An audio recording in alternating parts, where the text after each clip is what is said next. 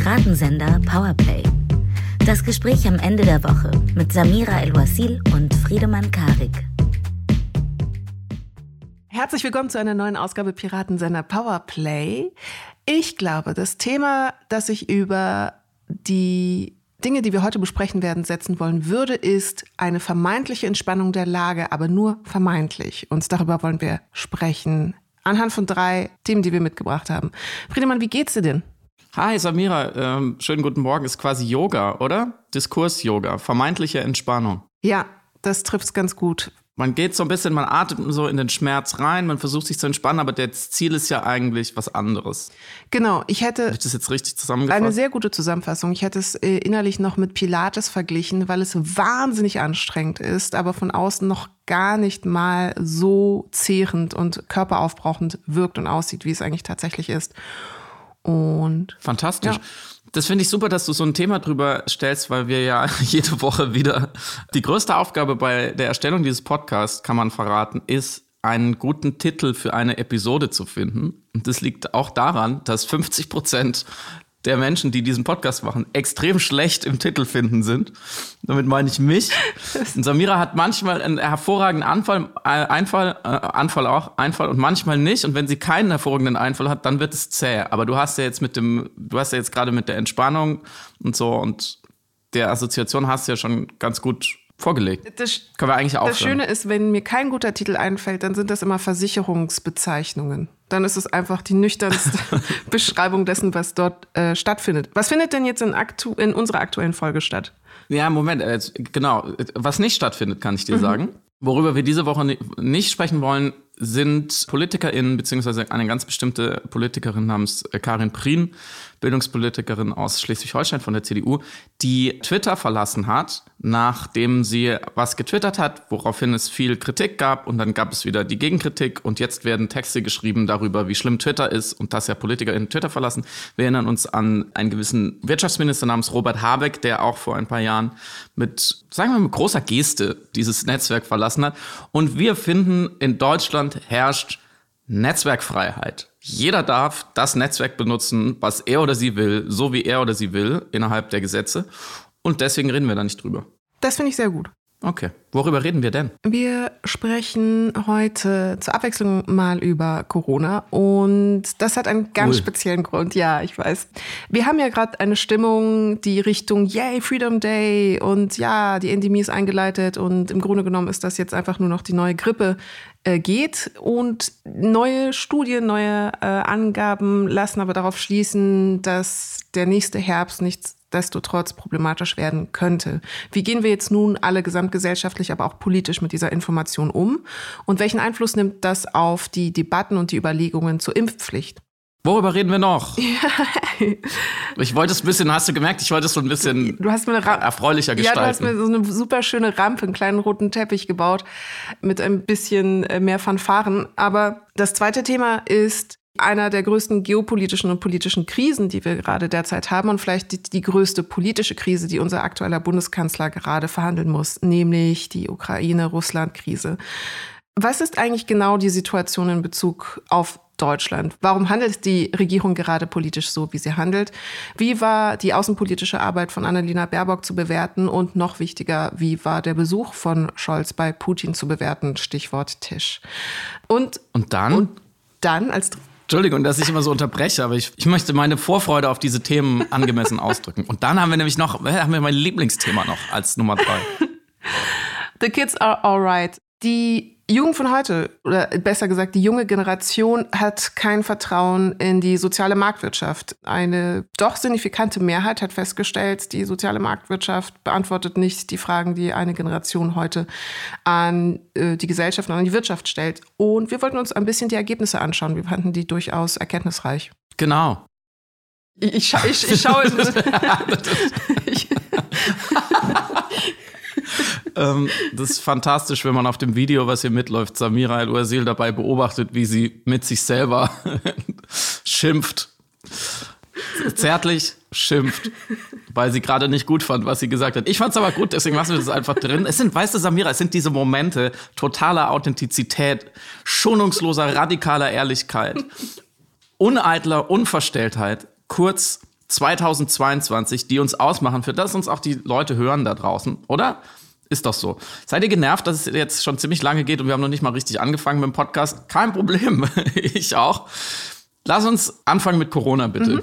Wir befinden uns ja Stand jetzt gerade in einem, finde ich, ganz interessanten Delta, könnte man sagen. Delta ist in letzter Zeit mein Lieblingswort geworden. So ein Angeberwort für Widerspruch oder Spannung, Spannungsverhältnis. Weil auf der einen Seite das Ende aller Maßnahmen ausgerufen wurde. Es ist ein bisschen wie Fukuyama, das Ende der Geschichte. Mhm. So, als jetzt wird alles gut. Es hat eine, auf jeden Fall eine utopische Assoziation. Ich glaube, der 14. oder 15. März äh, ist jetzt gerade so im politischen Gespräch. Dass, dann sollen wirklich alle Maßnahmen beendet sein. Und andererseits aber die Probleme ja noch da sind. Also wir haben weiter sehr viele Menschen in Deutschland nicht, die nicht geimpft sind. Ist schlecht. Wir haben weiter enorm hohe Zahlen ich glaube jetzt wieder, also hunderttausende Neuinfektionen pro Tag. Wir haben weiter dreistellige Todeszahlen pro Tag und wir haben weiter die Gefahr einer möglichen Mutation, überraschenden Entwicklungen, nicht so überraschenden Entwicklungen, vor allem dann Richtung Herbst. So und irgendwo dazwischen stehen wir und ähm, deswegen ist quasi meine erste sehr simple Frage an dich: Bist du jetzt geht's dir jetzt gut oder geht's dir jetzt schlecht damit? Bist du jetzt optimistisch oder bist du jetzt pessimistisch? Wohin schaut Samira El-Ouasil in die Zukunft? Also Ed Young hatte das ja in The Atlantic, das äh, Limbo, das Limbo der Pandemie genannt. Und so ähnlich fühlt es sich für mich an. Deswegen habe ich überhaupt keine Entspanntheit in äh, Aussicht auf einen, äh, wie auch immer, sich ausgestaltenden, wir nennen ihn nicht so Freedom Day, aber irgendwie intern wird er ja doch so genannt. Mm, weil nach wie vor, du hast das richtig benannt, die Fragen sind nicht beantwortet. Die Fragen sind nicht beantwortet, aber es erfolgen Schlussfolgerungen aus nicht beantworteten Fragen. Das ist durchaus, finde ich, sehr unbefriedigend und nicht unbedingt beruhigend. Gleichzeitig möchte ich natürlich nicht übermäßig alarmistisch klingen, sondern ganz im Gegenteil eigentlich sehr besonnen und sachlich auf die Ergebnisse schauen und mit diesen dann nun Entscheidungen treffen können, gesamtgesellschaftlich und politisch. Aber ähm, mhm. jemand im Kabinett hat, der das sehr schön formuliert, der hatte gesagt, das Virus ist leider schneller als die Demokratie. Und vielleicht ist genau das das Gefühl, auch das Delta, was du gerade beschrieben hast, was mich sehr unbefriedigt zum Teil zurücklässt. Wie ist, wie findest du, hast du, machst du dir Sorgen? Hast du Angst oder schaust du sachlich auf jetzt die sich weiter äh, ausbildenden Entwicklungen oder bist du sogar vielleicht vorfreudig? Ich äh, mache mir als erstes Mal mache ich mir akut Gedanken darüber, ob das stimmt, dieser Satz. Mhm. Das Virus ist schneller als die Demokratie. Mhm. Ich würde sagen, das war mal richtig, besonders am Anfang. Und dann hat sich die Demokratie an ganz, in ganz vielen Phasen beleidigt auf den Seitenstreifen gesetzt. Und deswegen konnte das Virus in dem Tempo, was das Virus eben hat, ganz entspannt an der Demokratie vorbeiziehen. Mhm während sie sich gestritten hat, wer jetzt genau dafür verantwortlich ist, dass man noch keine Luftfilter in den Schulen mhm. hat. Und jetzt, im Februar 2022, haben wir eigentlich mit der Impfung ein sehr schnelles Gefährt, mit dem wir viel schneller sein könnten als die Impfung. Aber es wollen einfach nicht alle in dieses Gefährt einsteigen. Mhm. So, da steht der Bus und es kommt die 17. Durchsage, jetzt fahren wir aber wirklich los, sonst überholt uns das Virus wieder. Aber viele Leute wollen einfach nicht mitkommen. So. Und kann man ja erstmal nüchtern so feststellen. Und ich glaube, es ist keine pessimistische Haltung zu sagen, auch im August und auch im Oktober 2022 werden nicht genug Leute in diesem Bus mhm. sitzen, mhm. wenn, also Stand jetzt, wenn wir nicht irgendwas gravierend verändern. Und eigentlich will ich nicht so viel über die Impfpflicht reden, aber man kommt eben an diesem Punkt nicht vorbei, weil es ist gerade die, das ist da, da läuft das, wenn es ein Delta ist, da läuft, das ist die, das ist die Verengung an, an der einen Seite. Darauf laufen leider alle Diskussionen hin. Es sei denn, man findet noch irgendeinen Weg, die Leute zu überzeugen. Und das scheint ja momentan nicht so. Es gab ja jetzt noch mal eine Umfrage unter den Demonstrierenden gegen die Corona-Maßnahmen, die ja, das setzt sich ja fort, das hört ja auch einfach nicht auf. Und ähm, da waren schon noch mal ein paar interessante äh, Zahlen drin. Zum Beispiel, dass 43 Prozent der Demonstrierenden glauben daran, dass massiv Impftote vertuscht werden. Also dass die Impfung wirklich Menschen tötet und dass die, der große verschwörerische Komplex aus Politik, Mediengesellschaft das verschweigt. Und da verhärten sich ja schon Positionen, wenn man die Empathie aufbringen will oder den Perspektivwechsel, wenn ich das glaube oder das auch nur für möglich halte, dann würde ich mich auch nicht mhm. impfen lassen. Mhm. So. Und wir müssen, glaube ich, leider eingestehen, wir haben es in diesem Podcast ja auch schon oft besprochen, dass einfach zu viele Leute, wenn sie auch jetzt nicht an die ganz große Verschuldung glauben, das will ich gar nicht sagen, aber doch zu große, nennen wir es mal, Vorbehalte gegen die Impfung haben oder Argumente dagegen sehen, ganz neutral gesehen. Und wir die nicht überzeugen können, beziehungsweise wir nicht clever genug kommunizieren. Das haben wir auch schon besprochen. So.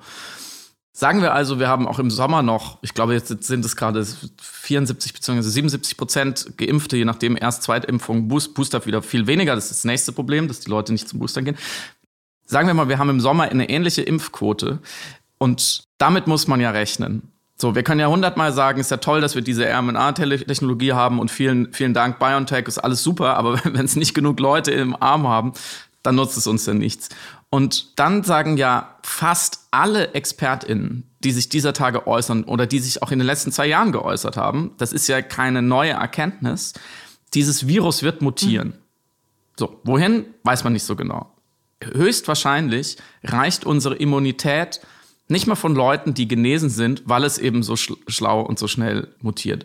Und das einzige Szenario, in dem wir wirklich sicher sind gegenüber allen Risiken, die da noch auf uns zukommen können, gegen einer weiteren eher milden, aber sehr ansteckenden Variante, gegenüber einer sehr gefährlichen, letalen Variante, gegenüber einer Renaissance von Delta, was ja viele Leute sagen, Delta ist gar nicht weg, es existiert ja weiter. Also gegen alle Möglichkeiten sind wir genau in einem Szenario geschützt, wenn wir 95 Prozent geimpft haben. Oder wenigstens 90 Prozent. Und deswegen ist ja wirklich die entscheidende Frage, wie kommen wir dahin? Mhm.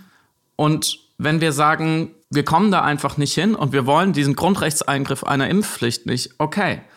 Dann müssen wir aber alle Dinge, die dadurch verursacht werden, wie zum Beispiel eine extrem schlimme fünfte Welle, die kommen kann, auch da in diese Entscheidung einpreisen. Und ich habe das Gefühl, dass wir in dieser seltsamen Situation gerade, in der alle, inklusive mir, natürlich darauf schielen, dass wir endlich unser fucking Leben zurückkriegen.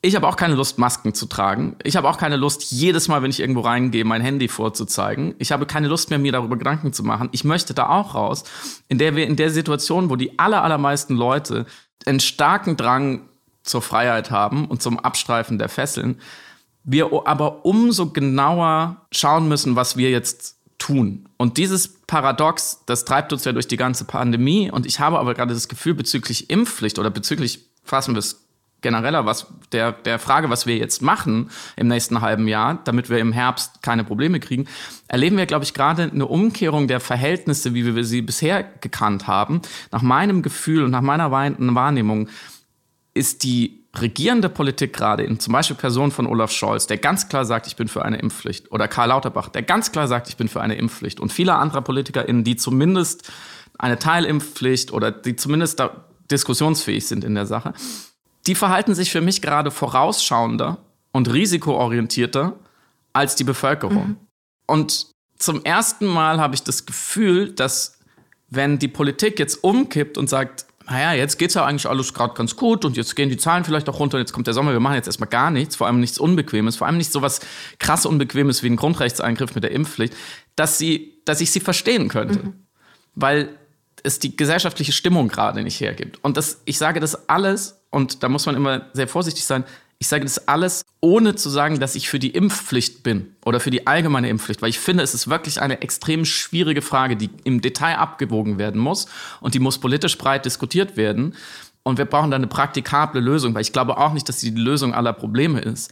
Aber wir müssen sie ehrlich diskutieren. Und deswegen, um deine Frage am Ende doch noch zu beantworten, ich habe große Sorge, dass wir wieder einen riesigen Fehler machen, indem wir uns zu sehr an der Hoffnung orientieren, vielleicht sogar, man könnte es Verdrängung nennen, dessen, was ganz, ganz klar uns als Szenarien vorgelegt wird für den Herbst, aber dass diesmal nicht die Politik schuld ist, so wie die letzten 17 Male, sondern dass diesmal wirklich die gesellschaftliche Stimmung es nicht hergibt und wir uns von einer kleinen, aber sehr lauten, sehr anstrengenden Minderheit erpressen mhm. lassen. Mhm, mh. Das wäre sehr tragisch.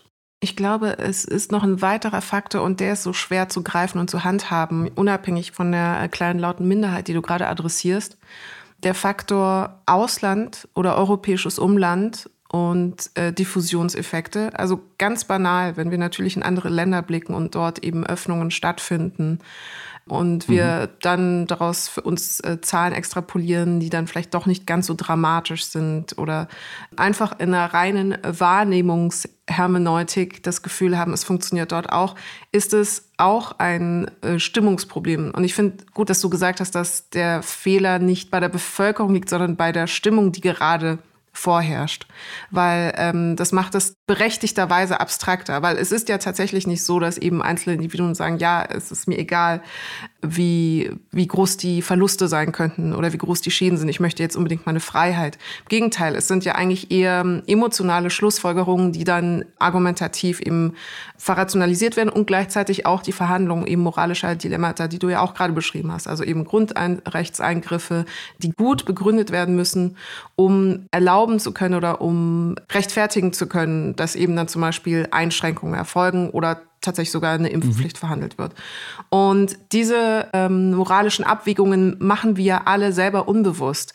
Du hattest das mal früher in einem in einer anderen Folge des Podcasts sehr schön beschrieben, als du gesagt hast, wir stellen uns, wir trauen uns nicht die Frage zu stellen oder wir tippeln tanzenderweise um die Frage herum, wie viel Verluste wir bereit sind in Kauf zu nehmen, um unser Leben so leben zu können, wie wir es gerne leben möchten, um eine mhm. wie auch immer sich ausgestaltende Normalität wieder zurückzubekommen.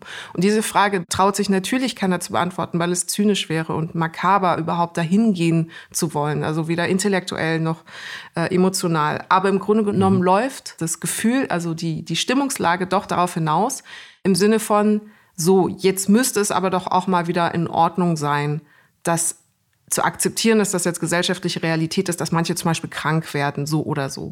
Oder dass einfach die, die sich nicht impfen lassen wollen, die wollen sich halt nicht impfen und dann nehmen wir das halt auch hin. Klammer auf, es gibt auch einen sehr interessanten Artikel in The Atlantic, mhm. welches Covid nicht mit, weil es gibt jetzt immer wieder das, ähm, den Ausdruck zu sagen, ja, das wird dann wie eine Grippe. Dann, also der Zustand äh, mit Covid wird dann so sein in der Gesellschaft, so wie wir halt früher Grippen verhandelt haben. Das ist dann halt Teil unseres Lebens. Manche werden krank, manche nicht. Manche bleiben eine Woche dann daheim, manche nicht. Und ganz selten sterben sogar Leute daran. Und der Autor Benjamin Wazer, glaube ich, hat das verglichen mit eher den Gefahren des Rauchens oder hat Covid mhm. verglichen mit dem Umstand, dass wir in der Gesellschaft einfach Menschen haben, die rauchen und die freiwillig sich dafür entscheiden, sich dem Risiko auszusetzen, eventuell dann an Lungenkrebs zu sterben oder eben äh, schwere Lungenkrankheiten zu haben.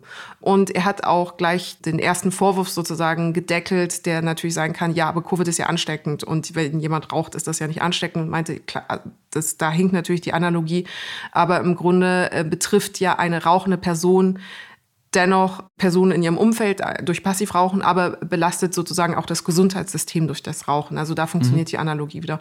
Und ich find, fand das sehr interessant, weil es genau das abbildet, was wir gerade versuchen zu haben dass wir sagen, das ist nicht mehr unser Problem und es ist jetzt nur noch ein Problem der Menschen, die krank werden, weil sie sich entweder, weil sie nicht gesund genug sind, das durchzustehen, dass gerade eine Pandemie stattfindet, oder weil sie sich entscheiden, sich nicht besser zu schützen vorm Krankwerden, weil sie sagen, sie wollen sich mhm. nicht impfen lassen. Aber was wir machen ist, der Versuch ist irgendwie nicht mehr mit uns etwas zu tun haben lassen zu müssen und dann müssen wir uns nicht mehr damit auseinandersetzen und dann könnten wir doch endlich, endlich wieder zurück zu eben der von dir auch beschriebenen Normalität ohne Masken. Und wenn wir da hingehen, dann haben wir aber einfach ähm, eine ethische Problematik, die wir versuchen gerade wegzudrängen. Und um dann jetzt den Kreis zu schließen zu eben den berechtigten Sorgen sowohl vom RKI als auch von Modellierern als auch von politischer Seite, die eben sich eher für eine Impfpflicht aussprechen. Wir werden im Herbst wieder dieses Problem haben, aber wir möchten es gerade deshalb verdrängen, weil wir uns mit den ethischen Implikationen jetzt auch nicht mehr auseinandersetzen wollen, die es bedingen würde, wenn wir aktiv sagen, wir uns interessiert jetzt gerade nicht mehr, Covid besser zu verhindern, beziehungsweise eine Ausbreitung oder die, äh, ein, ja, ein, ein Krankwerden so gut wie, wie, es geht einzuschränken, weil wir dann wieder in diese moralisch aufgeladenen Diskussionen rein müssten und das möchten wir nicht. Und noch ein zweiter letzter Punkt. Es ist doch ein Zeitproblem. Also im Januar ist es zwei Jahre her, dass der erste Covid-Fall in Deutschland diagnostiziert worden ist. Und das Durchhaltevermögen ist tatsächlich wie ein Muskel, der einfach gerade Ermüdungserscheinungen hat. Ähm, die ganze Gesellschaft ist seit zwei Jahren ein einziger angespannter Muskel.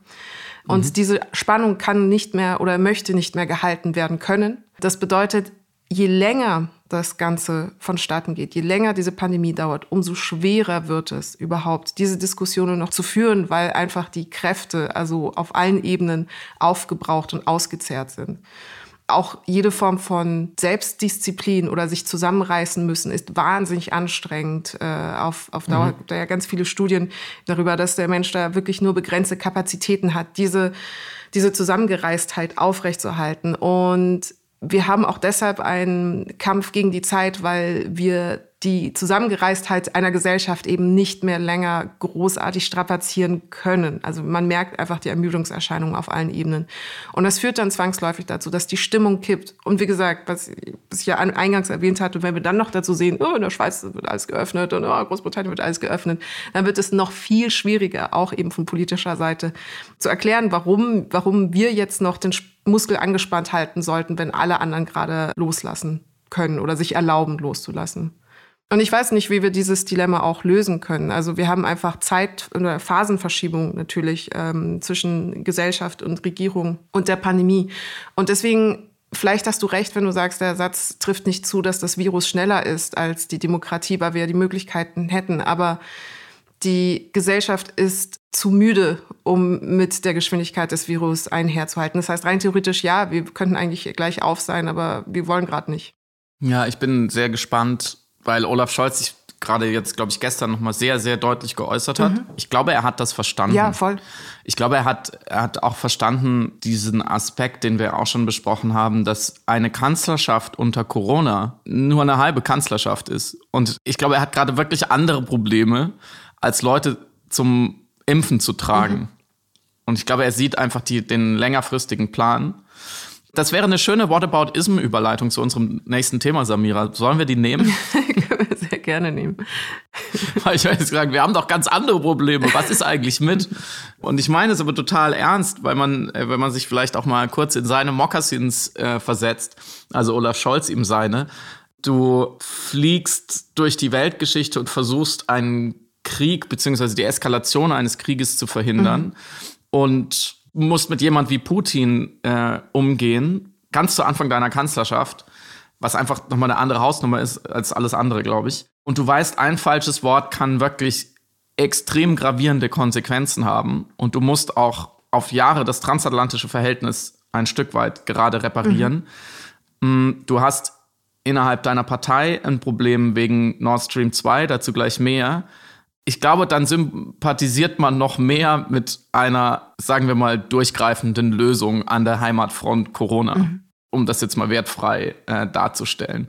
Und du merkelst dich da eher weniger raus, weil du brauchst einfach den Rücken mhm. frei. So, und damit sind wir beim Krieg in der Ukraine. Mir ist es diese Woche nochmal klar geworden, nochmal klarer als vorher, aber ähm, und seitdem habe ich natürlich selektive Warnung, Wahrnehmung äh, an, sehe ich überall, dass von der Ukraine-Krise gesprochen wird oder vom Russland-Ukraine-Konflikt. Und das würde ich gerne vorausschicken. Sollte mir das auch unterlaufen sein in diesem Podcast oder noch unterlaufen, dann bitte ich es zu entschuldigen, mich zu korrigieren. Es ist ein Krieg, den hat Russland vor Jahren angefangen. Er schwelt, es gibt einen Waffenstillstand, der mehr oder weniger eingehalten wird und Russland droht damit, diesen Waffenstillstand jetzt wieder zu brechen und den Krieg auf ein ungeahntes Level zu eskalieren. So. Das einmal vorausgeschickt. Das ist keine Krise, das ist ein Angriffskrieg. Und dementsprechend kann man vielleicht auch die Aussage von Olaf Scholz nach seinem Gespräch mit Putin lesen, dass er auf Deutsch zumindest gesagt hat, es ist unsere verdammte Pflicht, für den Frieden einzutreten. Und erst dachte ich, hm, das ist aber eine, eine starke Wortwahl für Olaf Scholz, aber er hat recht. Mhm. Und ich finde es auch richtig, dass man da langsam ein bisschen emotionaler wird, weil dieser Krieg hat viele Opfer gekostet und er kostet gerade Opfer und er wird noch viel mehr Opfer kosten.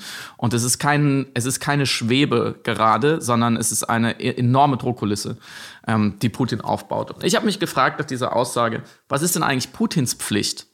Also was, was würde denn Putin einsetzen statt, es ist unsere verdammte Pflicht, uns für den Frieden einzusetzen oder den Frieden zu sichern? Was würde er denn sagen, was ist meine verdammte Pflicht? Und ich glaube, es lohnt sich immer wieder, sich zu fragen, warum lässt er denn 130.000 Soldaten da aufmarschieren? Warum setzt er diesen Druck an? Wozu? Und diese Woche wurde das, glaube ich, nochmal feiner diskutiert. Man läuft da immer so ein bisschen hinterher. Und dann gibt es den schönen Begriff von der Veränderung der Sicherheitsarchitektur. Mhm. Europas oder Osteuropas. Putin will die Sicherheitsarchitektur verändern. Er will gewisse Paradigmen, die äh, so seit den frühen 1990er gelten, seit dem Zerfall der Sowjetunion. Die will er erneuern. Man könnte natürlich auch sagen in diesem Podcast, er will auch ein neues Narrativ installieren. So, da muss man in den Verästelungen schauen, was trifft zu. Und in erster Linie muss er dazu, und ich glaube, das kann man nicht oft genug betonen, den Westen versagen lassen. Mhm. Er will ja unsere Sicherheitsarchitektur erschüttern. Zumindest aus seiner Sicht ist es eine Architektur, die hat der Westen, die haben die USA, die hat die NATO, die hat Europa, die hat Deutschland, die hat Großbritannien, Frankreich gebaut. Und sein Ziel ist immer wie ein Mobster, diese Analogie wird ja gerne angeboten, wie ein Mafia-Pate, aus der Schwäche seiner Gegner seine Stärke zu ziehen. Mhm. Je schwächer seine Gegner dastehen, je schwächer deren Sicherheitsarchitektur ist, desto stärker ist er. Und das Zweite, was man, glaube ich, verstehen muss, ist, dass Putin mit einer extrem schlechten Hand dieses Spiel spielt. Sein Land ist wirtschaftlich deutlich schwächer, hat immer wieder große, große Probleme. Es ist technologisch im Hintertreffen, es, ist, es liegt geostrategisch nicht so gut. Es ist kulturell spielt es ein anderes Spiel. Europa ist sich äh, selbst viel näher. Russland muss immer Angst haben, zurückzufallen, ins Hintertreffen zu geraten, sich abgespalten zu sein. Mm, er spielt diese Hand aber maximal gut. Und der Westen hilft ihm an ganz vielen Stellen dabei. Und ich will auf einen bestimmten Punkt hinaus der jetzt immer wieder Thema war, ähm, den ich besonders interessant finde, weil er mir auch lange nicht so klar war. Eines der ganz wenigen echten Assets, einer der Trümpfe, die Putin auf der Hand hat, ist das russische Gas und das russische Öl, was wir brauchen. In Deutschland eher das Gas, in den USA tatsächlich äh, das Öl. Ich glaube, seit Venezuela in die Krise gerutscht ist, ist Russland der zweitwichtigste Öllieferant für die USA. So, das muss man sich mal vorstellen. Also da sitzen Parteien am Verhandlungstisch und bedrohen sich gegenseitig militärisch, die ansonsten hervorragend zusammenarbeiten. So, jetzt kann man einfach mal wertfrei feststellen, wie man jetzt Öl und Gas findet, ist wieder eine andere Frage. Aber die arbeiten sonst zusammen, die treiben Handel und zwar mit, dem, mit den wichtigsten Gütern, die es überhaupt gibt. Mit diesen Ressourcen, also für uns das Produkt Energie. Mhm. So, ohne das funktioniert ja alles überhaupt nicht. Und das hat Putin sehr gut verstanden, dass das eigentlich seine wichtigste geopolitische Waffe ist und ihn eigentlich mächtiger ist als alle Soldaten und alle Panzer, die er hat. Und deswegen war Nord Stream 2, um das er jetzt viel diskutiert wird und wo Olaf Scholz Position auch leider immer noch so unklar ist, ein sehr, sehr großer Propagandasieg für Putin auch. Es war ein sehr großer politischer Sieg, weil diese, das, der Bau dieser Pipeline hat gezeigt, dass er so mächtig ist, dass er in ein anderes europäisches Land, nämlich die Ukraine, einmarschieren kann und zu Hause Menschenrechtsverletzungen, Diktatur, Nawalny, alles völlig egal. Die Deutschen brauchen sein Gas so sehr, dass sie trotzdem mit ihm diesen Handel mhm. treiben. Dass sie das vielleicht wichtigste Land in der EU, aus jeden Fall aus Putins Sicht, das wichtigste Land in der EU, geht vor ihm in die Knie. Mhm. Und deshalb hat Putin in den letzten Jahren und Jahrzehnten vielleicht nicht so stark gemacht wie unsere verfehlte Energie- und Klimapolitik. Dass wir statt in den Nullerjahren die aufstrebende Solarwirtschaft in Deutschland bis in die letzten Spitzen zu fördern und sicherzustellen, wirtschaftspolitisch, unbedingt, dass das ein ganz, ganz wichtiger Zweig unserer Energieversorgung wird, plus Windkraft, plus alles andere. Und stattdessen uns immer wieder von den fossilen Brennstoffen abhängig gemacht haben, in allererster Linie natürlich, weil es am leichtesten, am schnellsten bei uns ist, von russischem Gas. Damit hat wirklich Peter Altmaier ganz persönlich und auch Angela Merkel Putin enorm gestärkt. Enorm. Nach 16 Jahren Angela Merkel kommt 55 Prozent von unserem Gas aus Russland. So, Putin hat unsere Energiepreise wirklich, da hat er so ein, da hat er, da hat er so eine Schraube. Der kann einfach ganz genau bestimmen, was in Deutschland der fucking Strom aus der Steckdose kostet. So, das muss man sich mal vorstellen. Wer dieser Putin ist, dazu gleich vielleicht noch ein bisschen mehr. Und das hat er ja auch schon öfters gemacht. Wenn er die Leistung drosselt, dann steigen bei uns die Preise und kriegen wir Probleme. So, was man in den Tagen wieder lernen kann, ist, dass die beste Außenpolitik eigentlich Klimaschutz wäre. Mhm. Und da sind wir wieder beim Hyperobjekt Klimakrise. Ah, es wäre auf so vielen Arten gut, dieses Problem endlich tiefgreifend anzugehen. Unter anderem hätte man im Krieg in der Ukraine eine ganz, ein ganz anderes Standing. Unabhängig vom russischen Gas zu werden, würde gewisse geopolitische Machtverhältnisse so grundlegend verschieben und Putin entscheidend schwächen. Stattdessen hängt die halbe Kanzlerpartei SPD an dieser Pipeline wie ein Junkie an der Nadel. Das kann man sich ja nicht vorstellen, wie lange die es nicht schaffen zu sagen, wenn der Mensch, der uns mit dieser Pipeline etwas verkaufen will, in ein Land einmarschiert und Menschen tötet, dann kaufen wir es ihm nicht mhm. mehr ab. Also das muss, das muss man sich immer wieder klar machen. Dieses Schweigen ist enorm und zeigt, wie, wie schwach unsere Position da ist. Und Peter Pomeranzew, der einen tollen Text geschrieben hat in der Zeit, über den wir vielleicht noch mehr sprechen, hat es nicht mehr Energiesicherheit genannt. Es geht immer darum, ne, ist der Strom sicher, kommt er aus der Steckdose, was ist mit den Belastungsspitzen, sondern Energiefreiheit. Wir müssen uns endlich frei machen von diesem Despoten.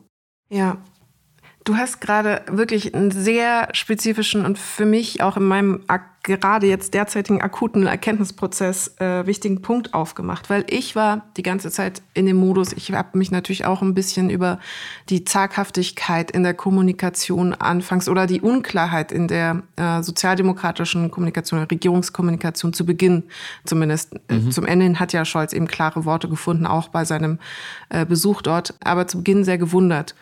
Und der Text, den du gerade zitiert hattest von äh, Pomeranzew, hat da sehr viel Licht ins Dunkel gebracht. Natürlich war ich mir auch um die historischen Implikationen, war ich mir der historischen Implikationen bewusst, beziehungsweise die Geschichte und die Wirtschaft zwischen Deutschland und Russland, die ja eng miteinander verschränkt ist. Ein weiteres Puzzleteilchen, und wahrscheinlich erzähle ich dir damit nichts Neues, ich fand es nur sehr erkenntnisreich, war der ehemalige NATO-Beamte John Love, der ein Buch, das just jetzt im Januar rausgekommen ist, veröffentlicht hat. Das heißt Germany's Russia Problem. Also das, mhm. äh, es ist noch nicht auf Deutsch erschienen, aber ich kann mir gut vorstellen, dass es bald übersetzt wird.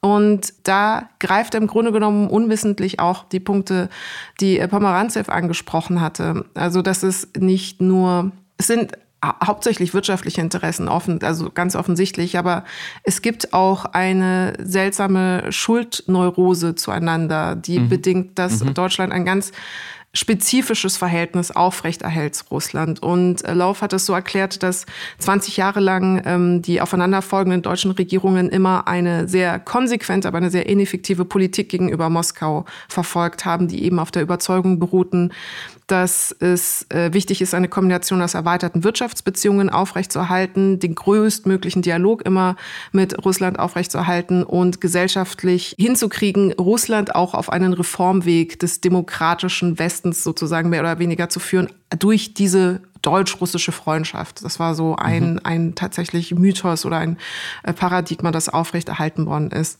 Und im Grunde genommen war er zeichnet historisch eben, wie lange und wie konsequent das aufrechterhalten worden ist, trotz aller Probleme, die nicht nur äh, gesehen werden konnten aus der Entfernung, sondern die auch äh, russische Kommentatoren, äh, russische politische Beobachter selber adressiert haben, kritisiert haben, gesagt haben, da muss natürlich eigentlich, wenn man diese freundschaftliche Basis aufrechterhalten will, viel, viel mehr Kritik auch erfolgen. Aber es ging die ganze Zeit um ein sehr hartnäckiges Streben nach einer strategischen Partnerschaft und das stand über all dem. Mhm. Und das Aufwachen erfolgte tatsächlich 2014 eben bei der Annexion der Krim, als Angela Merkel angefangen hat, eine sehr klare, sehr verurteilende und scharfe Sprache an den Tag zu legen gegenüber Russland beziehungsweise gegenüber Putin insbesondere. Und die Schärfe in der Tonalität, die sich da reingeschoben hat, war eben historisch zuvor nie da gewesen in der Form. Also es war immer, wie gesagt, der Modus der strategischen Partnerschaft. Und äh, sie wurde sehr harsch dafür kritisiert, dass sie intern, ähm, das war nie Teil ihrer offiziellen Kommunikation, aber dass sie intern eben von einer Annexion der Krim gesprochen hat. In der Bundestagsrede am 13. März hat sie aber eben sehr klar und deutlich gemacht, dass hier gerade eine Menschenrechtsverletzung oder eine äh, Völkerrechtsverletzung, Verzeihung, erfolgte.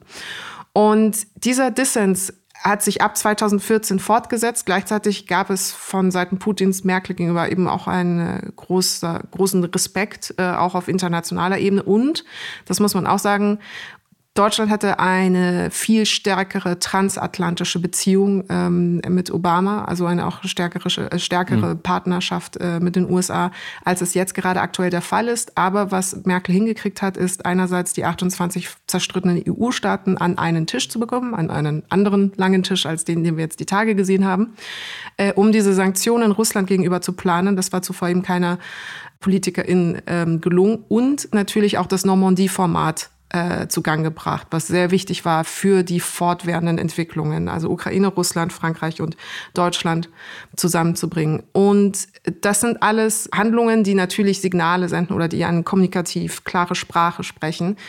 Und auf diesem Echo sozusagen dieser neuen Tonalität, dieser, dieses neuen scharfen Tons, der gesprochen wird von Seiten Deutschland Richtung Russland, konnte oder sollte Scholz eigentlich ähm, Surf, ich weiß, dass die Metapher ist Schrott, äh, auf einem Echo kann man natürlich nicht surfen, aber mit diesem Klang sozusagen. Doch, du kannst es.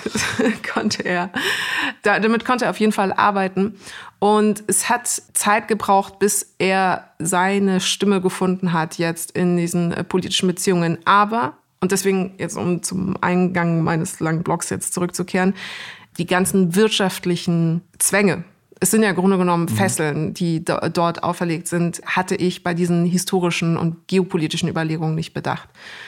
Noch als letzter Aspekt. Ich fand bemerkenswert, einige politische Beobachter haben das Verhalten Russlands oder diese geopolitische Ausrichtung, die sie jetzt an den Tag legen, verglichen mit einem politischen Walten, so wie es eher im 19. Jahrhundert der Fall war. Also dass die geopolitische, die militärische und die politische Stärke eines Landes mit der Größe des Landes einhergeht und dann quasi einfach kleinere Länder, die sich nicht genügend wehren können, eingemeindet werden. Und das ist ja ein geostrategisches Verhalten, was aufgebrochen worden ist, einfach durch Bündnisse, Abkommen und eine allgemeine Demokratisierung der ganzen Welt. Also mhm. es war dementsprechend nicht mehr einfach rein die schiere Größe eines Landes, die bedingte, dass es militärisch stark genug war, die kleinen Länder einfach aufzuessen sozusagen, weil es jetzt eben durch Bündnisse und wie auch immer geschützt werden konnte. Und Putin versucht offensichtlich, oder das ist zumindest die Sprache, die seine Handlungen sprechen, diesen Zustand wieder herzustellen. Also die reine Stärke durch Geo Geopolitik wieder an den Tag zu legen. Und das fand ich so mhm. furchteinflößend. Also so eine ganz seltsame mhm. Rückkehr eben zu einer archaischen Form äh, politischer Diplomatie. Also Diplomatie ist es ja nicht, sondern ähm, was ist das Gegenteil eigentlich von Diplomatie? Annexion. Krieg. Krieg. Ja, Diplomatie, glaube ich, ist, würde ich, ich würde sagen, das Gegenteil von Krieg ist Diplomatie. Ja. ja. Also wenn man ja. sich nicht mehr blind die Köpfe einschlägt, dann redet man miteinander und verhandelt. Es ist ein extrem spannender Punkt, den wir hier, glaube ich, nicht in Gänze ergründen können, weil man dann dazu wirklich vielleicht gerne unbedingt diesen Text von Peter Pomerantzev erstmal liest oder das Buch, was du gerade vorgestellt hast. Mm, Pomerantzev hebt in seinem Text ja unter anderem auch tatsächlich auf Geschichten und Erzählungen, die wir uns erzählen, ab. Unter anderem mhm. hat das mit der Serie Unsere Mütter, unsere Väter, in der, wie er sagt, Russland äh, zur Inkarnation äh, der Strafe wird, die Deutschland verdient. Also dieses enorm schlechte Gewissen, dass wir im Zweiten Weltkrieg halb Russland verwüstet haben, zeigt sich bis heute in der Verarbeitung dieses Krieges und die Ukraine fällt da gerne hinten runter, aber ich, ich bin da auch nicht kompetent genug, deswegen verweise ich nur noch auf den Text. Also es ist wirklich super spannend, wie wir das kulturell bis heute verarbeiten, dieses Verhältnis zwischen diesen zwei, drei Ländern und die Ukraine wird dann halb, oft so ein halbes Land. Das wurde so nebenher mit ausgebeutet und wenn man die historischen Zusammenhänge kennt, dann weiß man, dass das Leid, was, was Deutschland in der Ukraine angerichtet hat, also wirklich, das, ähm, das kann man nicht kann man, kann man nicht groß genug machen. Da, wurden, da wurde ja einfach auch ein Völkermord verübt und dann wieder ein russischer Völkermord an den Ukrainer und so weiter und so fort. Ich wollte nicht, wollte nicht zu, zu, zu weit darin abgleiten, aber es lohnt sich auf jeden Fall, sich damit zu beschäftigen, um diesen Konflikt besser zu verstehen. Mm, und was du gerade angesprochen hast, diese Rückkehr zu Politik mit Waffen, die wird ja gerade auch so ein bisschen angefeuert oder versucht zu legitimiert mit durch die Diskussion, wer wem was genau versprochen hat zwischen der NATO und Russland in den 90er Jahren, in den Nullerjahren, ähm, in den 10er Jahren bezüglich Osterweiterung mhm. und ob das Narrativ, was ja so ein bisschen gepflegt wird oder versucht wird zu stabilisieren, ist ja, Putin droht zu Recht. Er hat ein mhm. Recht darauf.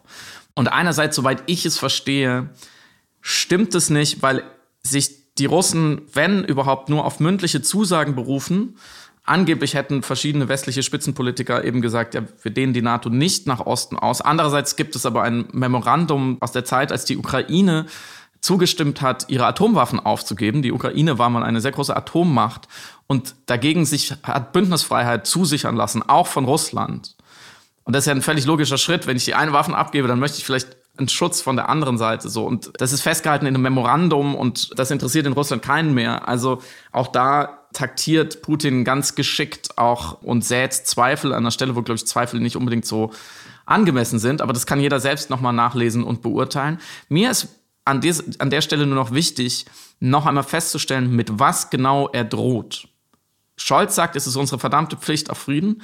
Putin sagt, ich überziehe ein Land mit Krieg, wenn ihr nicht macht, was ich will. Mhm. Und er, er hat sehr weitreichende Forderungen gestellt, die teilweise nicht zu erfüllen sind für die NATO. Ganz klar, dass das Verhandlungsziel auch nicht ist, dass die Gegenseite alle Forderungen erfüllt, sondern dass die Verhandlungen taktisch gescheitert werden lassen an manchen Stellen. Zum Beispiel er fordert, dass die NATO sich gar nicht mehr erweitert, nirgendwo mehr hin. Das ist natürlich, kann man so nicht eingehen, so. Und er, er versucht es mit Krieg zu erpressen. Und ich habe das Gefühl, dass wir auch gerade in Deutschland, ich sage das mit aller Vorsicht, nicht mehr zu wissen scheinen, was Krieg bedeutet. Weil wir zum Glück sehr lange in Frieden leben und einfach auch selber vielleicht mal ausnahmsweise für 100 Jahre jetzt langsam keinen Krieg mehr angefangen haben. 100 Jahre stimmt nicht leider. Wir scheinen nicht mehr zu wissen, was Krieg konkret bedeutet. Krieg ist ja nicht wie in einem Computerspiel, dass da irgendwas am Bildschirm aufflackert. Das ist das, was wir vielleicht medial heutzutage äh, vor allem noch mitkriegen, wie Krieg uns nahegebracht wird. Krieg bedeutet auch nicht, dass aus Versehen Panzer und Soldaten mit der falschen Uniform an der falschen Stelle stehen, sondern Krieg bedeutet einfach tote Kinder und zerbombte Städte und verwüstete Landstriche und traumatisierte Gesellschaften und ganze Generationen ohne Hoffnung und unendliches Leid auf Jahrzehnte. Also mit was genau droht denn Putin hier eiskalt? Was hat er denn in Syrien zum Beispiel angerichtet, wo er in den Krieg gezogen ist, wo er Assad den Schlechter mit allen Mitteln an der Macht gehalten hat, wo er Krankenhäuser und Schulen bombardiert hat, gezielt um die Zivilbevölkerung zu demoralisieren, wo er Giftgaseinsatz gedeckt hat. Also das bedeutet ja Krieg wenn Russland Krieg führt. Also zerrissene Familien, Raub und Mord, das ist immer barbarisch, überall, egal unter welchen Vorzeichen es geführt wird, egal welche Uniformen die Soldaten tragen. Und es ist, wie du auch gesagt hast, ist ein enormer Rückfall in Zeiten, die wir dachten, hinter uns gelassen zu haben. Und es gibt dabei auch keine Gewinner. Wer glaubt, die russischen Soldaten, die vielleicht in die Ukraine jetzt einmarschieren werden, die Gewinner, hat gar nichts verstanden. Auch das mhm. sind Verlierer. Diese 130.000 Männer, die da stehen, auch für die ist Krieg furchtbar. Und das russische Volk an sich, ja, die Bevölkerung hat überhaupt nichts davon. Überhaupt nichts. Der Einzige, der gewinnt, oder die Einzigen, die gewinnen, sind Putin und seine Clique, die ihre Macht nach innen damit stabilisieren. Und damit droht er. Das ist das Mittel, was er bereit scheint einzusetzen. Viele sagen, er will es überhaupt nicht einsetzen, aber er hat es schon einmal getan. Und niemand sonst droht mit dieser Gewalt. Mhm. Und das fällt für mich noch zu oft hinten runter, wenn sich jetzt alle innerhalb von Wochen zu militärischen Strategen umschulen lassen und äh, dann sagen, ja, ja, aber er würde ja, wenn, dann würde er nur gewisse Teile äh, dieses Mal annektieren oder er würde ja niemals die ganze Ukraine besetzen, weil das ist ihm auch zu viel Stress. Ich finde das hochgradig zynisch an dem Punkt. Du sagst immer Überleitung für 3000. Das erlaube mhm. ich mir jetzt mal. Zynisch findet auch die junge Generation gerade derzeit unsere Wirtschaft und unser Gesellschaftsmodell. Mhm. Wir hatten eingangs angekündigt, wir wollten uns den Spiegel Wirtschaftsmonitor anschauen. Eine Umfrage, die vom Spiegel beauftragt worden ist, um zu erfahren, was die 16- bis 29-Jährigen derzeit über die Marktwirtschaft Deutschlands denken. Und mhm. hat dich das Ergebnis, bevor wir sagen, was das Ergebnis war, genau, äh, hat dich das Ergebnis überrascht? ich, ich weiß nicht, ob das fair ist gegenüber allen, die die Ergebnisse noch nicht kennen, wenn ich es kommentiere. Du kannst ja Ja oder Nein sagen und dann äh, lösen wir auf. Ich, es hat mich positiv überrascht. Ich bin sehr zufrieden mit den jungen Leuten. So viel kann ich sagen. Ich bin oft, ich verstehe die ja langsam nicht mehr. Das Thema haben wir im Podcast öfters. Ich kann das Handy nicht mehr bedienen. Ich verstehe die jungen Leute nicht mehr. Die hören so grausige Trap-Musik mit so komischen, schnellen Hi-Hats und die denken, die 90er wären modisch ein cooles Jahrzehnt, um ein Revival einzuleiten. Also, die jungen Leute und ich haben gerade eher Probleme, aber diese, diese, die Ergebnisse dieser Umfrage fand ich sehr erfreulich. Doppelt. Sie sind nämlich folgende. Auf die Frage, sehen Sie die Versprechen einer sozialen Marktwirtschaft in Deutschland erfüllt? Sagten nur 29 Prozent ja mhm. und 58 Prozent nein.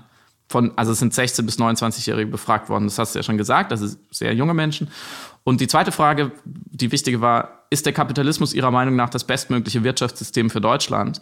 Und da waren es 46 Prozent ja und 40 Prozent nein. Ich finde es wichtig, noch kurz sich diese Fragen genauer anzuschauen. Die zweite, ist der Kapitalismus das bestmögliche Wirtschaftssystem für Deutschland. Das impliziert ja sehr stark, dass wenn man die Frage mit Nein beantwortet, dass man ein besseres, ein besser mögliches hat. Mhm. Und wir haben nicht so viele andere Wirtschaftssysteme als den Kapitalismus vorhanden. In der Theorie, in der Praxis noch weniger. In der Praxis ist zumindest eins sehr, sehr brutal gescheitert. Das heißt, ich finde die Frage, wenn die Frage so fast schon suggestiv gestellt ist, dass dann nur eine knappe Mehrheit, 46 Prozent Ja sagt, das hat mich tatsächlich überrascht.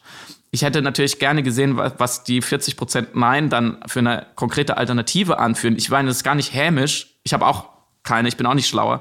Aber das wäre natürlich eine, eine legitime Nachfrage. Und auf die erste Frage bezogen, sehen Sie die Versprechen einer sozialen Marktwirtschaft erfüllt? Das finde ich eine sehr schlau gestellte Frage, mhm.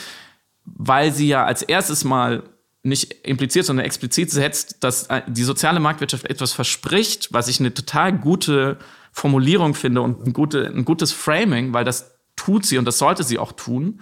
Und sehen Sie, sehen Sie diese Versprechen jetzt gerade in Deutschland erfüllt? Und ich würde da auch mit Nein antworten, tatsächlich.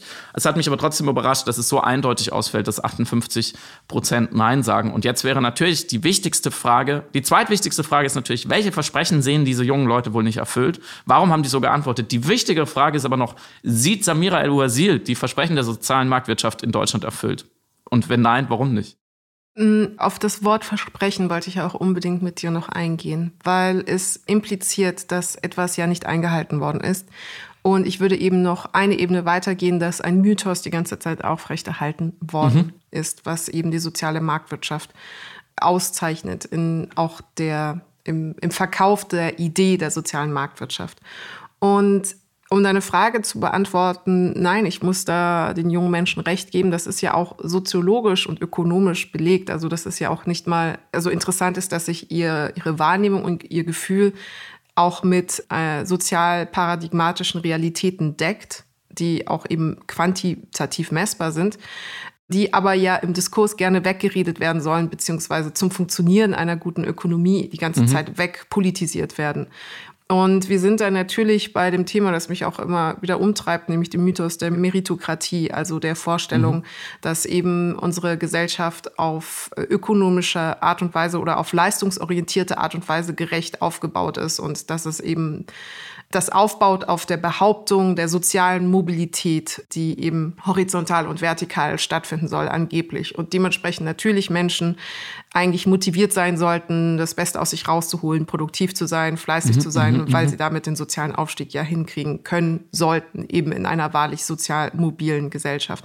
Und das sind ja alles Faktoren, die sind einfach widerlegt. Also wir haben eben zum Beispiel, wenn wir einfach messen, wer in die Uni geht, nach wie vor, das sind einfach Zahlen, nackte Zahlen, mehr Akademikerkinder, die in Unis kommen, als es Nicht-Akademikerkinder tun. Und das hat ja natürlich nicht mit ähm, der Verteilung von Talent, äh, Begabung oder eben kognitiver Leistung zu tun, sondern wirklich rein ökonomische Faktoren, Habitus, Sinusmilieus und der Abwesenheit sozialer Mobilität. Die bedenkt, dass Menschen aus manchen Gruppen es einfach nicht durch schiere Arbeit hinkriegen können, in andere mhm. soziale Gruppen, ähm, wie auch immer, aufzusteigen oder rüber zu wechseln. Es geht nicht. Die Gesellschaft ist nicht so mobil und nicht so durchlässig, wie wir immer behaupten. Und das ist das Versprechen auch einer ähm, sozial-marktwirtschaftlich behaupteten Gesellschaft. Und ich habe mich auch gefreut äh, über dieses Ergebnis schlussendlich, weil hier eine Weitsichtigkeit, eine pragmatische Weitsicht zu sehen ist darüber, dass das ein Mythos ist, dass das einem ein äh, Versprechen ist, dem wir nicht, äh, dem diese Gesellschaft, äh, diese Generation nicht auferliegen möchte und wird und dementsprechend ein Gefühl dafür hat, dass die Gesellschaft hochgradig ungerecht ist. Hm, ich habe jetzt Bildung als ein Beispiel genannt, wo es sichtbar wird. Ein anderes natürlich Kinderarmut nach wie vor, Altersarmut, Erwerbsarmut, das äh, Aufgehen der äh, sozialen Schere zwischen verschiedenen gesellschaftlichen Gruppen, welches trotz steigenden Wohlstandes und eben äh, einer starken Wirtschaft nicht sich gespiegelt sieht in dem äh, Wohlstand der Menschen. Es ist eben noch nicht der Zustand Wohlstand für alle erreicht, obwohl wir marktwirtschaftlich gesprochen diesen Zustand eigentlich eher erreichen können sollten, müssten. Und dieses Auseinandergehen zwischen, wie geht es der Gesellschaft, wie geht es den Individuen, wie gerecht ist diese Gesellschaft und wie ökonomisch gestützt und geschützt ist die Gesellschaft auf der einen Seite und einfach ein irren Wirtschaftswachstum, einfach eine ökonomische Stärke des Landes, dass das nicht zusammengeht und dass das hier offensichtlich wahrgenommen wird, das freut mich. Das, also ja, aber es ist natürlich auch unglaublich traurig. Also ich hätte, wäre ich mit dieser Aussicht quasi in meinen 16 äh, bis 29-jähriges Leben getreten, wäre ich ein bisschen ernüchtert gewesen, weil was ist jetzt die Konsequenz daraus? Ich hasse es dir zu widersprechen. Ich liebe, wenn du mir widersprichst. das hatten wir letzte Episode genau andersrum. Vor allem oder vielleicht etwas weniger, wenn es ein sehr zugewandter, sehr produktiver Widerspruch ist, weil alles, was du gesagt hast, würde ich auch gerne glauben, weil es ja stimmt. Diese Gesellschaft ist hochgradig ungerecht. Ich glaube nur, dass die Umfrage das nicht hergibt und ich kann es auch belegen. Mhm. Und ich würde mir auch wünschen, dass die jungen Menschen auf die Barrikaden gehen angesichts dieser Ungerechtigkeit und ihrer, ihrer schlechten Startchancen auf ganz, ganz vielen Ebenen. Also man kann äh, auch Klimaungerechtigkeit sehen oder eine demografische Rentenungerechtigkeit. Sie wurden aber auch gefragt, in welchem Bereich der Wirtschafts- und Sozialpolitik sehen Sie aktuell den größten Handlungsbedarf? Mhm. Und dann gibt es verschiedene Politikfelder, Altersvorsorge und Rente, Ungleichheit bei Einkommen und Vermögen, Gesundheit und Pflege, Steuern und Abgaben, Vereinbarkeit von Wirtschaft und Umweltschutz und Wohnkosten. Das sind die sechs Felder. Und gegenüber der Grundgesamtheit der Bevölkerung, also nicht nach Alter spezifiziert, hm, fällt zum Beispiel der Punkt Ungleichheit bei Einkommen und Vermögen bei den jungen Leuten deutlich ab. Mhm, mhm, also die jungen Leute finden den Kapitalismus oder die soziale Marktwirtschaft gerade nicht befriedigend, aber nicht aus den Gründen, die du gerade gesagt hast, beziehungsweise nicht sogar eher weniger als, als die Gesamtbevölkerung. 19 Prozent der Gesamtbevölkerung sagen bei dieser Frage, ja, Ungleichheit bei Einkommen und Vermögen ist der dringendste Punkt. Mhm. Nur 12 Prozent der 16- bis 29-Jährigen. Du hast sie also in einer Art, die, mit der ich hochgradig sympathisiere, ein bisschen überschätzt in dieser Frage, wenn man mhm. so will. Aber es ist ja interessant, ich, das kann man ja erstmal wertfrei feststellen. So, ich will den Leuten ja auch nicht sagen, was sie äh, zu priorisieren haben. Aber interessant ist die Punkte, die sie überproportional wichtig finden gegenüber mhm. der Grundgesamtheit. Die sind nämlich Gesundheit und Pflege. Mhm. Nicht schwer zu verstehen. 13 Prozent der Gesamtheit, aber 20 Prozent der 16 bis 29 Jährigen sehen da den größten Handlungsbedarf. Das ist natürlich leicht zu erklären, weil die Menschen gerade verstanden haben, dass unser Gesundheitssystem nicht so gut ist, wie es sein könnte oder die, die Schwierigkeiten daran und dass einfach das Pflegepersonal, das medizinische Personal an Stellen heftigst ausgebeutet wird. Und Steuern und Abgaben, interessanterweise, mhm. Also, dass die jungen Leute haben wohl das Gefühl, dass da, da herrscht keine Gerechtigkeit vielleicht. Vereinbarkeit von Wirtschafts- und Umweltschutz ähm, ist tatsächlich gleich. Also sind beide 12 Prozent, die Gesamtbevölkerung als auch die 16- bis 29-Jährigen. Was ich auch, das wäre so der Punkt gewesen, wo ich der Sache auf den Leim gegangen wäre. Mhm. So wie, also, so wie du gerade so in, in leichten Confirmation Bias gesagt hätte. Ja, genau. Endlich sagen sie, was ich schon immer gesagt habe. Ich hätte, ich wollte nämlich sagen, bevor ich das noch, noch mal nachgeguckt habe, ich, ich hatte mir nämlich schon vorbereitet zu sagen, ja, äh, offenbar sickern langsam da so die äh, Widersprüche ein, die Erkenntnis derer, die wir, die wir uns äh, so jeden Tag, denen wir uns stellen und die wir verleugnen. Und zwar bei Leuten, die extrem viel zu verlieren haben, ökologisch gesehen in der Zukunft. Und sie verstehen, dass der Kapitalismus, der für verantwortlich ist. Zum Beispiel, dass wir hier, Stichwort letzte Generation, dass wir äh, statistisch gesehen alle bis zum 2. Mai im Jahr produzierten Lebensmittel wegschmeißen, mhm. statt sie zu verbrauchen, was 38 Millionen Tonnen CO2 ausmacht in unserem Budget. So, ah, die jungen Leute haben das verstanden. Oder das Plastik neu zu generieren aus Öl, was wir aus dem Boden fördern, was das Klima dann erwärmt, lukrativer ist, anstatt das Plastik, was in den Meeren treibt, zu recyceln. So, ah, Kapitalismus, soziale Marktwirtschaft ist schuld. Das ist lukrativer ist, die Erde zu zerstören, statt kostenlose Energie endlich nutzbar zu machen. So, darauf, da kommen die jungen Leute jetzt drauf. Naja, mhm. sie sind bei Wirtschaft und Umweltschutz vereinbart auch nicht woker, sage ich jetzt mal, um dieses schlimme Wort zu benutzen, als die Grundgesamtheit. Mhm. Und interessanterweise auch bei Altersvorsorge und Rente 17 Prozent gegenüber 25 Prozent der, der Gesamtheit. Also die Antwort, warum die jungen Menschen unzufrieden sind, sagen wir es so, sie ist, sie ist komplex und sie mag in vielen Bereichen auch egoistischer motiviert sein, als wir uns das wünschen würden, dass wir sagen, ah, sie sind, da kommt eine aufgeklärte junge Generation und sie sieht die wahren Probleme dieses Landes und deswegen ist sie unzufrieden. Vielleicht sind sie auch einfach nur unzufrieden, weil sie das Gefühl haben, ihnen wird es schlecht gehen und das ist scheiße.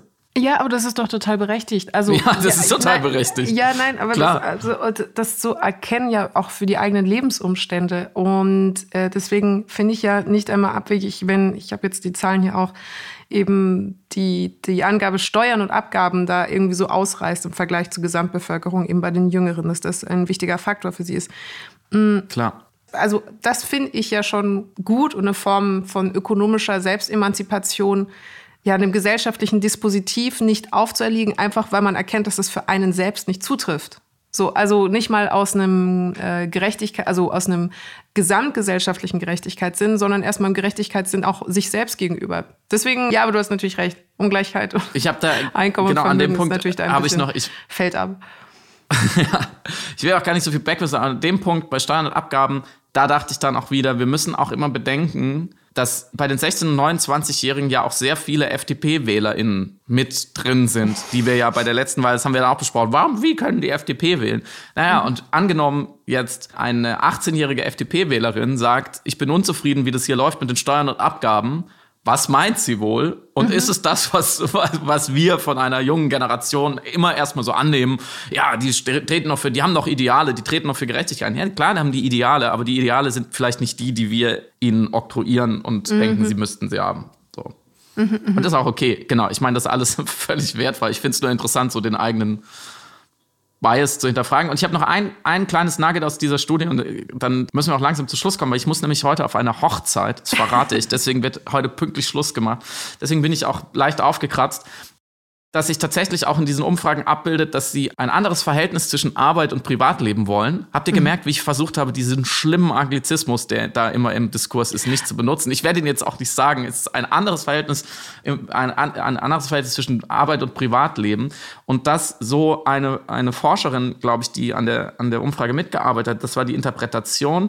Ich zitiere, die Jungen reagieren auf den großen Lebensfehler ihrer Eltern, ständig im Hamsterrad zu laufen und immer an die Leistungsgrenze zu gehen. Sie erlebten deren ständige Erschöpfung, sie seien geprägt von der Erfahrung brüchiger Familien, die oft auf diese Überarbeitung zurückzuführen sei. Und deswegen gehen sie einfach abends um sechs nach Hause, lassen den Stift fallen und sagen es mir egal, dann mache ich eben keine Karriere, mhm. aber ich will nicht ausbrennen. Und das fand ich sehr schön. Das war so ein Punkt, wo es, glaube ich, erlaubt ist, unsere Vorstellung einer bewussten Jugend zu projizieren, weil das erfüllen sie.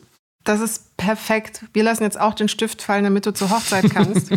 Fantastisch. Wir haben aber noch eine Podcast-Empfehlung, die wir mitgeben möchten. Ah ja, das erbauliche Ende erbaulich, ich würde vor allem sagen wichtig, also äh, auf gesellschaftlicher Ebene politisch wichtig und ein relevanter Podcast. Es ist ein Spotify Original mit dem Namen Inside Kabul Luftbrücke und erzählt die Gründung der Initiative Kabul Luftbrücke. Ähm, es ordnet die Geschehnisse des letzten Jahres ein, als die Taliban Afghanistan übernommen haben und unterfüttert das eben mit Informationen, ordnet es politisch und historisch ein, mit sehr vielen O-Tönen und wir wollten es euch ans Herz legen, weil es ein gut gemachter Podcast ist und sechs sehr erkenntnisreiche und wichtige Folgen. Unbedingt. Man vergisst ja auch angesichts der generellen sonstigen Chaotischhaftigkeit der Welt gerade, was damals dort passiert ist, dass eine gesamte westliche Allianz in einem Land, das sie ja besetzte oder aufbauen wollte zumindest, einfach überrannt wurde von dieser Entwicklung und sich dann aus dem Staub gemacht hat und den Leut, die Leute da so unfassbar im Stich gelassen hat und dann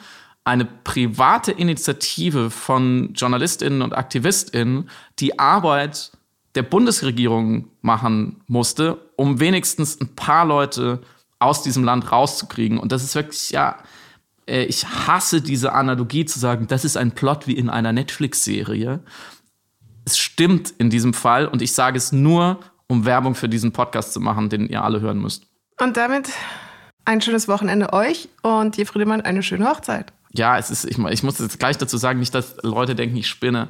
Wir gehen zu dritt aufs Standesamt und ich mache ein Foto davon, wie Menschen sich trauen lassen. Und mehr ist momentan auch nicht möglich. Aber es ist technisch gesehen eine Hochzeit.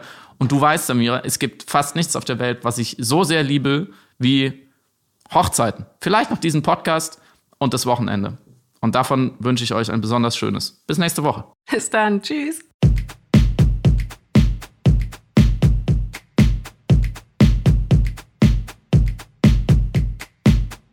Du hörst Piratensender Powerplay. Das Gespräch am Ende der Woche mit Samira El-Wasil und Friedemann Karik. Piratensender Powerplay ist eine Produktion von Stereotype Media in Kooperation mit Yam Yam, der unsichtbaren Tupperbox für den diskreten Foodie. Du möchtest Yam Yam zwei Wochen lang kostenlos testen? Abonniere diesen Podcast überall und gewinne gutes Korma. Bon Appetit!